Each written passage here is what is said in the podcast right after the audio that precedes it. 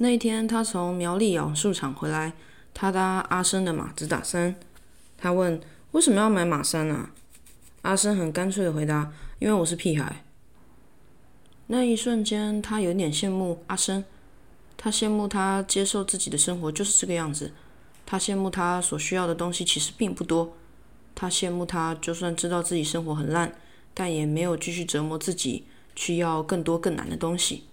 阿生找到了个他自己微妙的平衡点，四万块就好，下班吃热炒，搭讪酒醋小姐，去找自己的情人，不单纯的人，单纯的关系。他不知道该如何表达跟自己炮友关系时，他帮阿生猜测了一下，阿生一下就接受了。那时候在卡车上，他以为他会永远待在卡车上，尾声。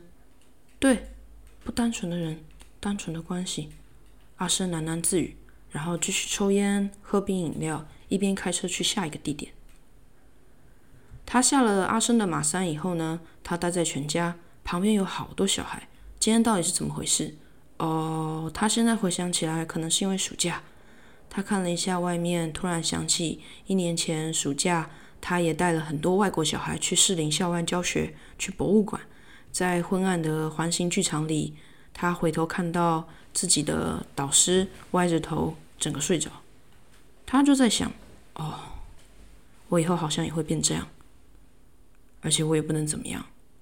然后呆滞的看着博物馆里有一区都在介绍飞机模型，好奇妙。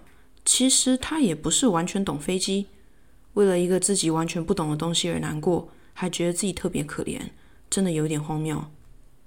他在全家吹冷气，把自己的制服从他第三层的小腹中拉出来，骗朋友自己还没有到。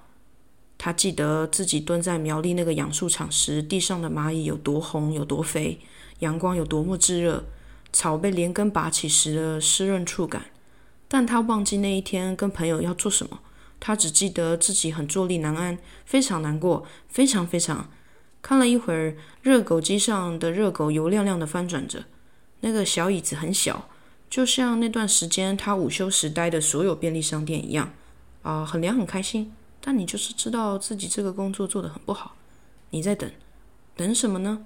等一些，好像还有什么机会，或者你其实在等别人告诉你不适合这里。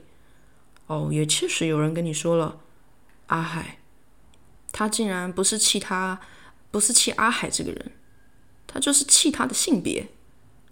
他们从台中要回家时一路塞车，在高速公路上，阿海跟他说：“我不适合这个工作，做到这个礼拜就好。”他说好，然后转头面向窗外。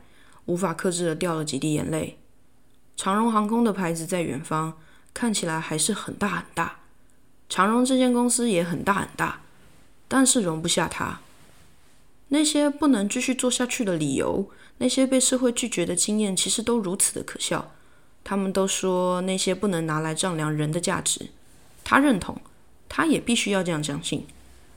他觉得他也真的这样相信，但是他也很害怕。那我要如何知道我的价值在哪？这个社会是把这么大的尺，每天在每个人身边飞来飞去的。他他到底要怎么知道哪把尺对我对他来说是有意义的呢？他是否又被骗了？被骗说要寻找这些东西，是这样才省得大家麻烦吗？你就去工作嘛，不要想那么多嘛。这些话到底又是从哪里来的？是你吗？是你又在自我批判吗？